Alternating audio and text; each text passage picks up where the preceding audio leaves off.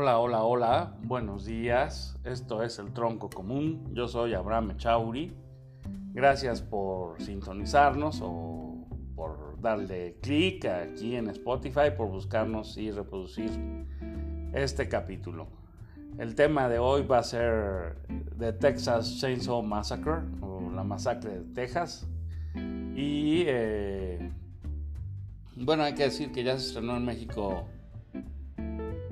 eh, Licorice, o no sé cómo se diga, Licorice Pizza, eh, de Paul Thomas Anderson, y pues ese es como lo que hay que ver este fin de semana. Y eh, pues que estamos ya con el conflicto entre, pues no sé si la OTAN y Rusia, o si Ucrania y Rusia, o qué, ¿no? Entonces pues esperemos que que se calmen las aguas porque ya la cosa está, está fuerte.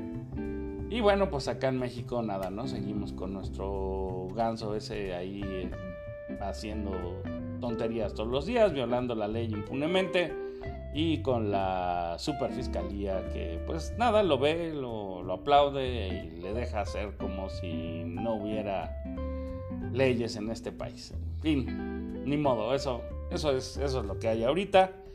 Y pues ni modo.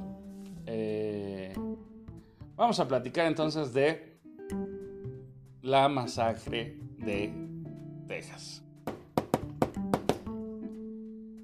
Bueno, primero decir que se estrenó en, eh, en Netflix una matanza de Texas, pero esta matanza de Texas o Texas Chainsaw Massacre solo son tres palabras en el título, Texas Chainsaw, que es una sola, y Massacre.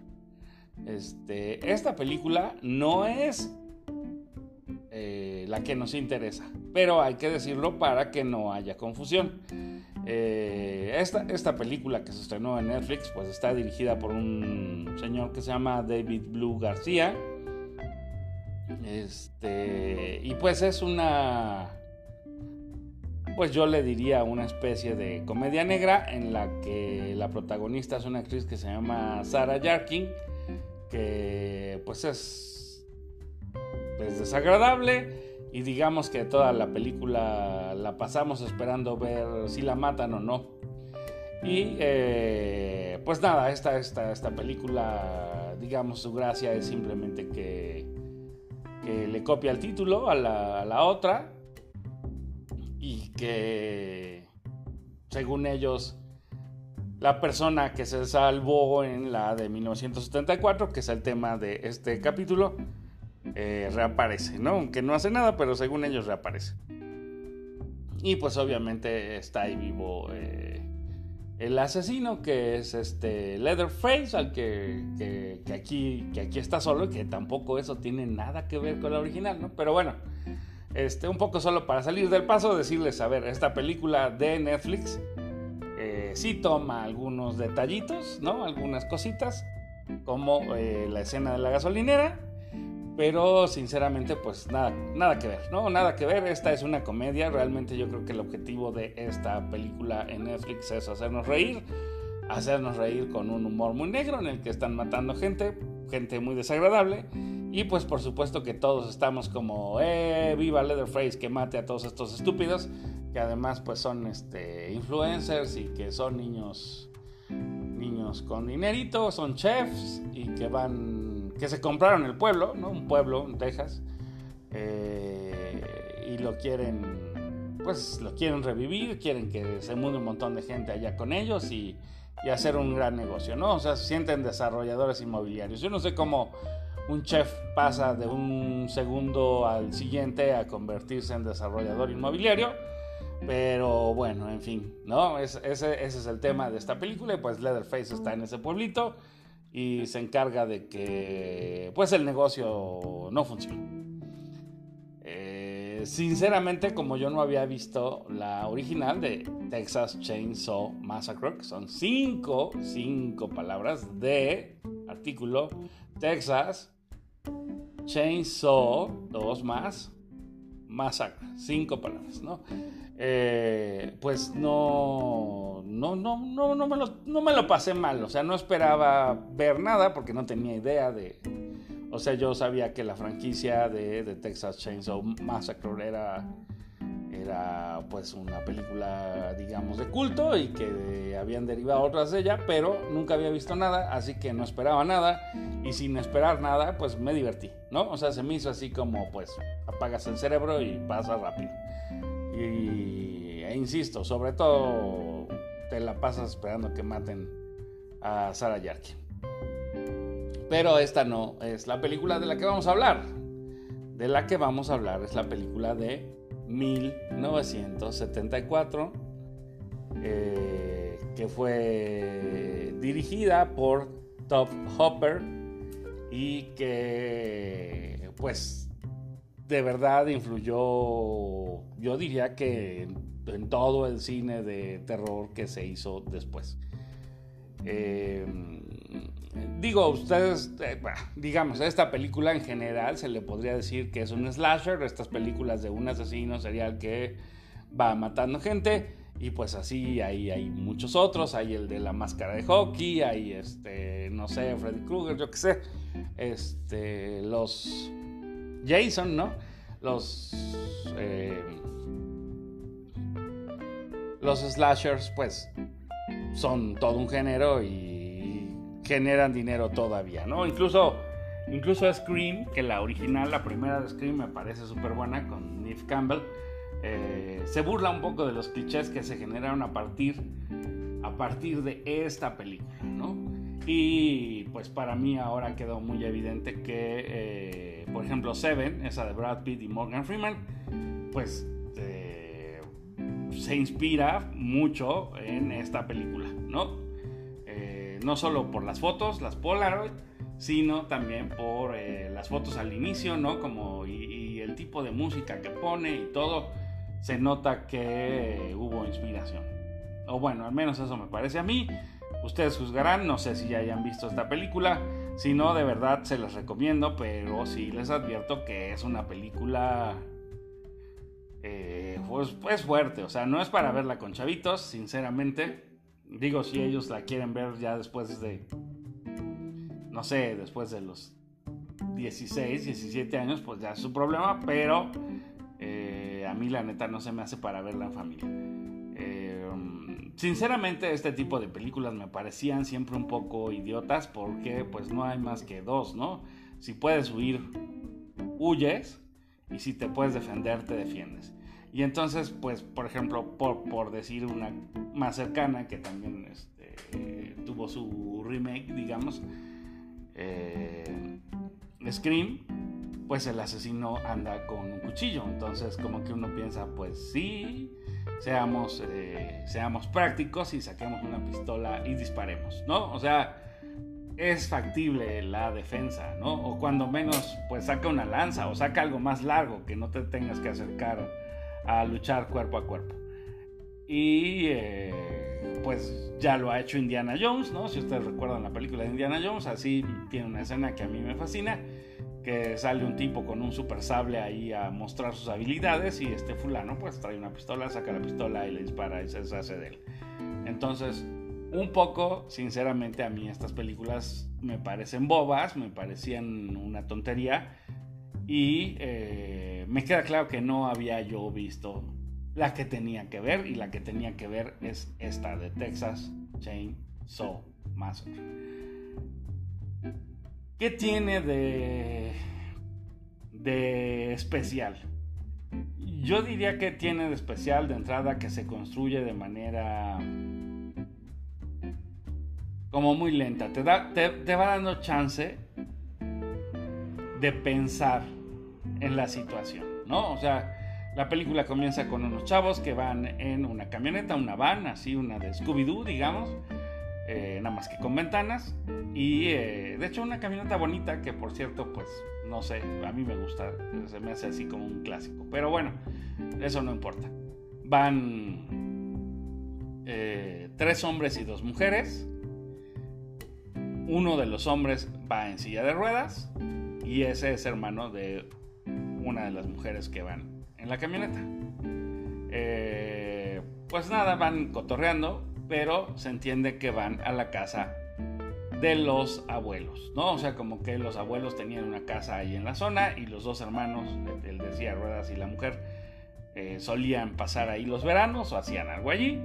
Y ahora eh, que pueden, van con los amigos, hay noticias, se va escuchando el radio y se van oyendo noticias de que hay profanaciones de tumbas, entonces, pues digamos que en parte van a revisar la casa y en parte van a ver eh, si las tumbas de sus familiares han sido profanas.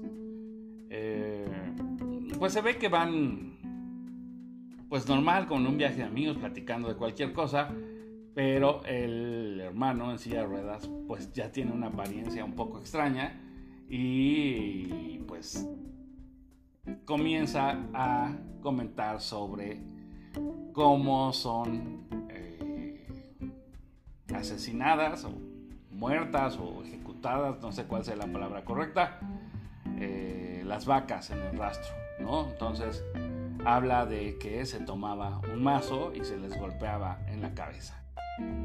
Y pues él comienza a insistir en ese tema, incluso después habla que ahora se usa una pistola neumática que también nos hace referencia a otra película del género, no sé si recuerdan eh, Sin lugar para los débiles o no, Country for All Men de los Cohen y en el que pues ahí el villano traía una pistola neumática, ¿no? Entonces, ¿cómo mataba a la gente? Con esta pistola con la que se mata al ganado. Eh, y es una no sé, digamos ya la sola descripción de este tipo en silla de ruedas, en un viaje por Texas donde hace mucho calor y va sudando y va contando y se pone medio loquito y medio grita y medio hace la mímica de estar dándole con un vaso en la cabeza a una res, a una vaca. Este, pues ya de entrada ahí ya es raro, es como extraño, es hasta, bueno, pues, que, que o sea, no sé, parecería que las dos mujeres están como con sus novios y van de viaje, pero pues van cargando al hermano que está en Sierra. Y ya simplemente la situación entre ellos cinco es un poco, un poco extraña, un poco tensa. Eh, yo no sé si ustedes han tenido, bueno, aquí nos acompaña el ruido de una moto, pero eh, no sé si ustedes han viajado por Texas. Yo he ido hacia hacia Nueva Orleans y he ido también hacia El Paso. Y entonces en alguna ocasión un viaje por automóvil entre, entre Laredo y, El Paso, Texas. Y la verdad es una carretera que sí tiene una vibra pesada. Aquí no, no recuerdo que se diga exactamente dónde están. Me parece que están más cerca de Austin. Eh, pero yo sí diría que hay unos pueblos, digamos así, en el camino, en la carretera, con una vibra bastante, bastante, bastante heavy. Hace muchísimo calor, o sea, de verdad, si vas en el coche te vas asando, te va dando el sol de lleno, no hay una sombra, ¿no? Y. No sé. Como que me recordó estos viajes en que empiezas un poco a sudar y te empiezas a poner pegajoso. Y luego, bueno, pues claro, esta película es de los 70 entonces eh, las camisas son un poco así de flores y sintéticas y, y, ellos van con el cabello largo y entonces pues te los puedes imaginar, los estás viendo y te estás imaginando cómo están ya pegajosos y sudados y fastidiados y cansados, ¿no? Entonces un poco poco, yo, yo digo que ella, la locura asoma en Franklin, que es este hombre que va en la silla de ruedas. Y pues lo que sigue es que paran en una gasolinera, les dicen que se queden y deciden que no, deciden que mejor llegan a la casa y después buscan una gasolinera. Bueno, o sea, la gasolinera les dice esperen aquí a que llegue la pipa que cargue para que puedan cargar gasolina y continuar su viaje, pero dicen que no. Entonces comienzan a avanzar, van hacia la cabaña y en el camino recogen un...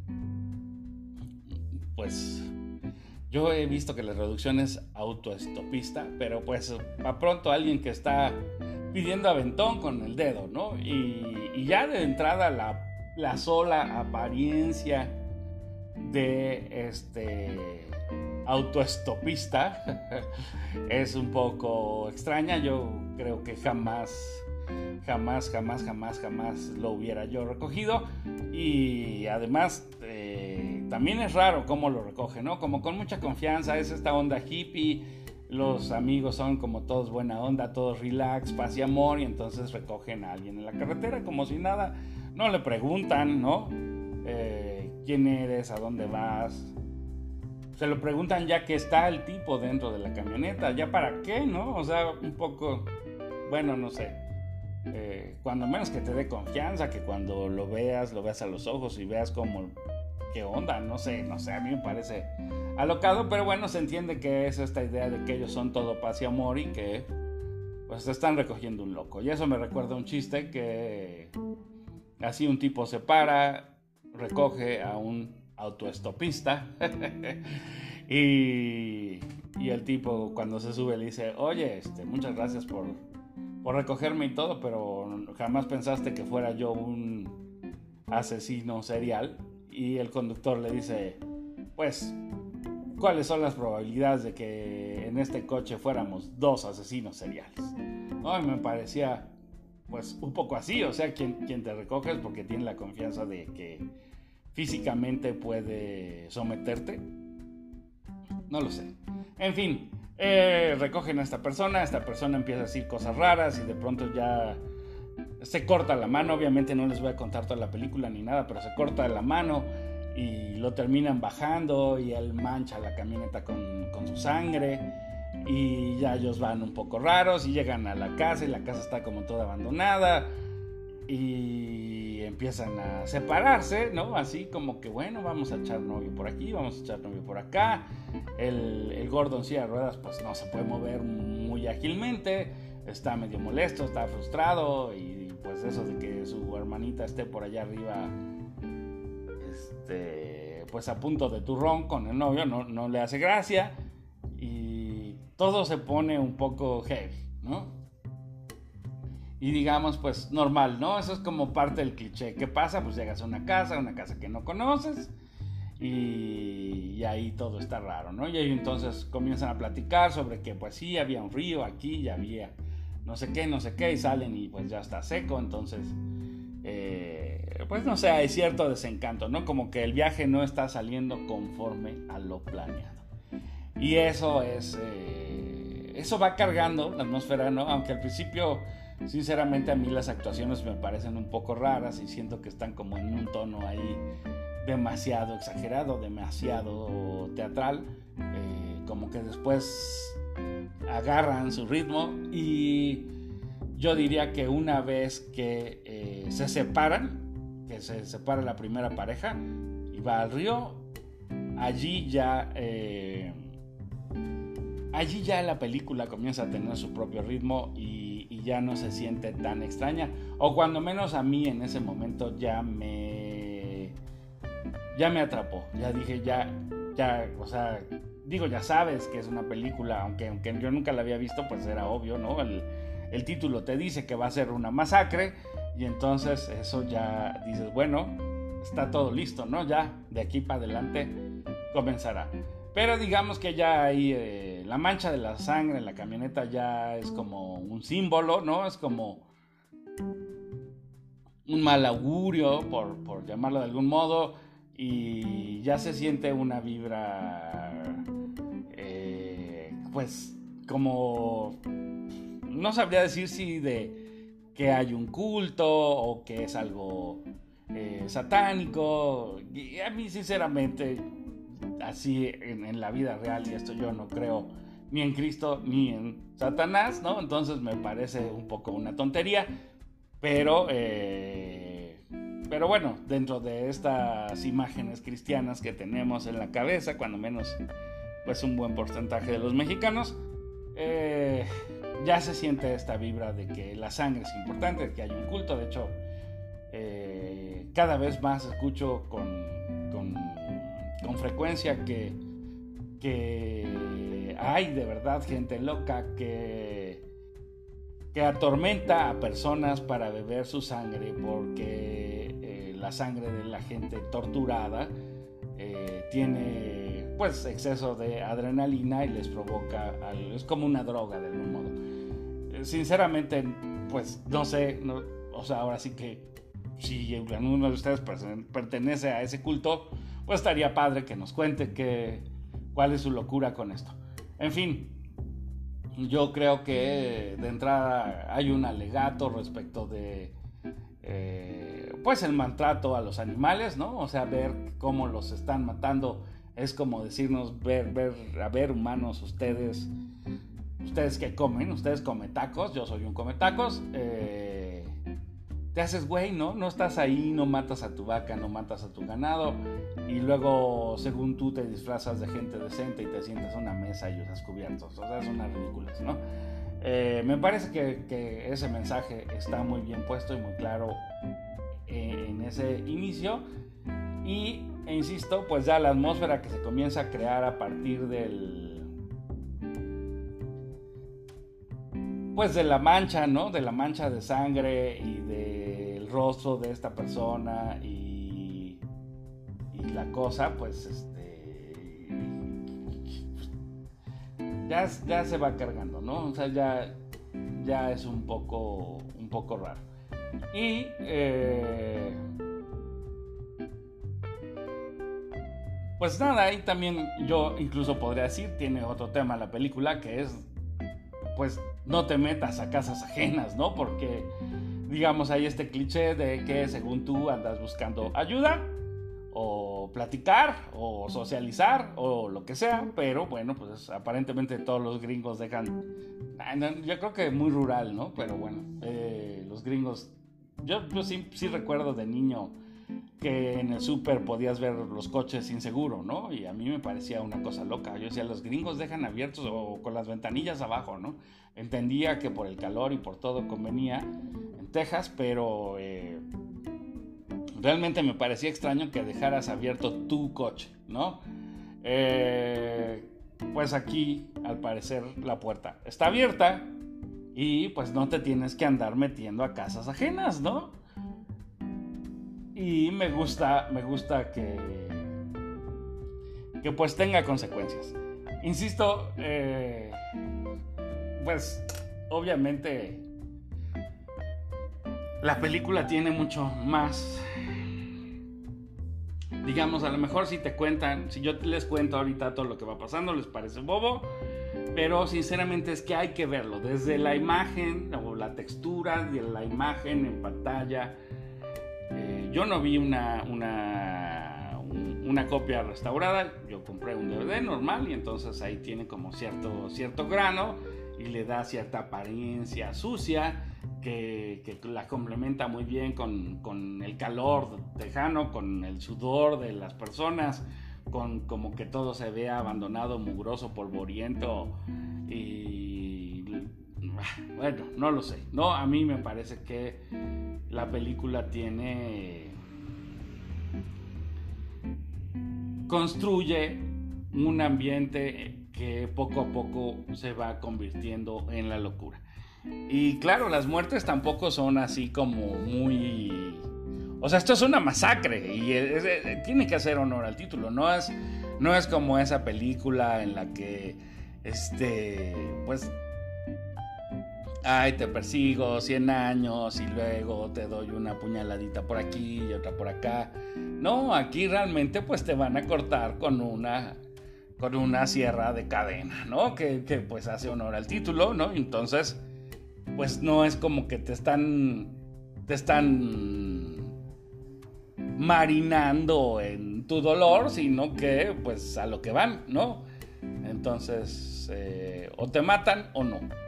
No hay de otra. Y eh, pues también aquí hay una escena que me parece muy representativa en que una de las mujeres eh, pues es metida al congelador, ¿no? Es tal cual como...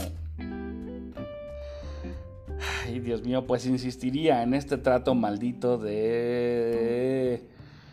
Eh, de violencia y de usar a la gente como ganado. Y eso está muy cabrón, o cuando menos a mí me causó como mucha impresión esa, esa, esa escena y además porque están los huesos ahí de otras personas y porque se ve como un decorado ahí también en un panteón de una escultura con muertos, que si ustedes vieron la serie de Aníbal Lecter, pues sabrán que Aníbal Lecter hacía arte con sus víctimas, ¿no?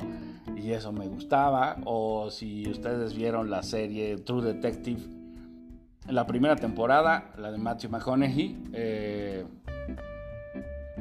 pues también me parece, incluso a mí me suena el nombre Childress, pero la verdad es que no, no volví a ver la serie, la vi una vez y no la he vuelto a ver, quizá tenga yo que verla de nuevo, pero me parece que hay muchos elementos, o sea, realmente esta película, independientemente de que sí da miedo, de que sí, o sea, de que no es tan fácil como, claro, volteo y me defiendo, porque, pues, a ver, es una...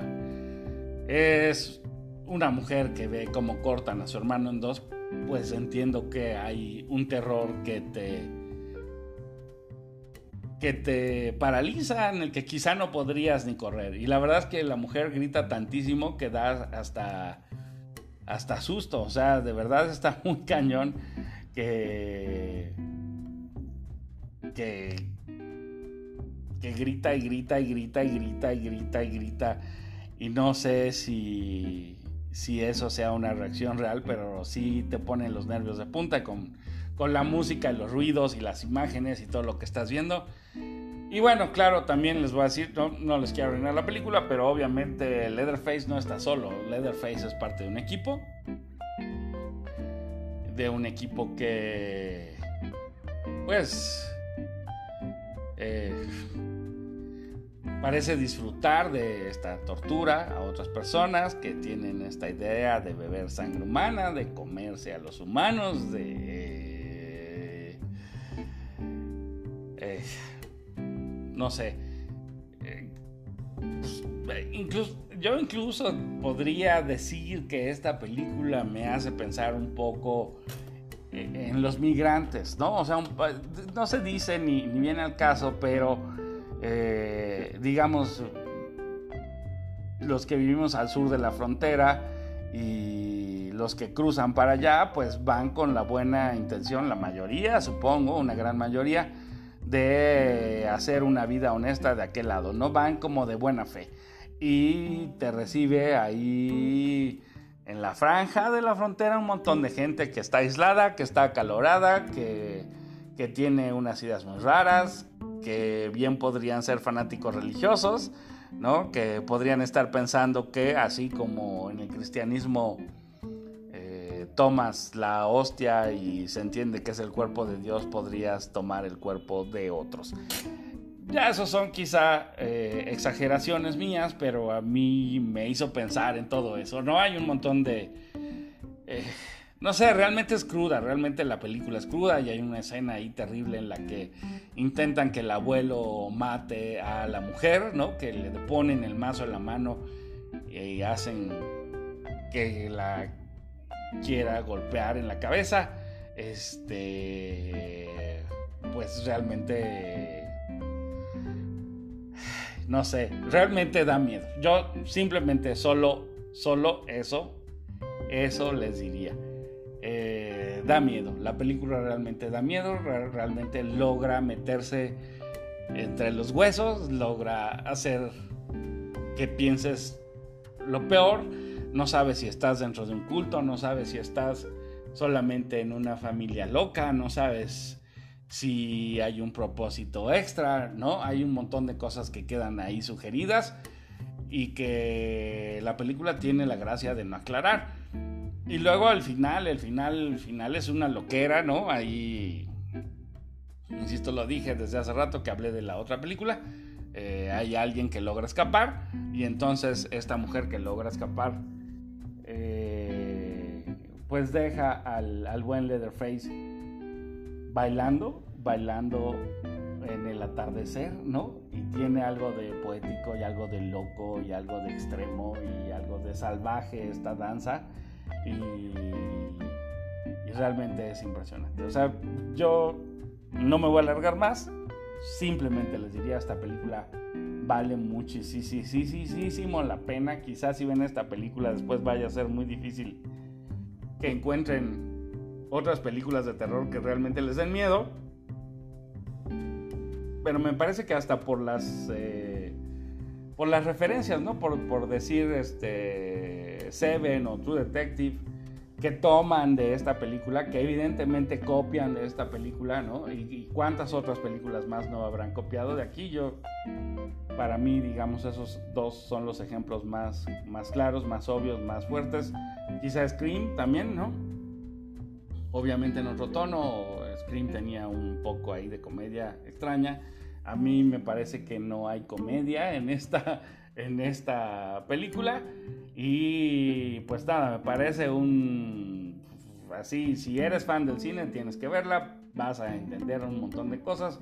Y es como parte de los cimientos. Que yo no la haya visto hasta después de cumplir los 50 años me parece una tontería de mi parte, un pecado, pero bueno, siempre hay tiempo para una primera vez y esta fue la primera vez que la vi y realmente me dan muchas ganas de verla, pero no sé si pueda aguantar eh, verla de corrido de nuevo.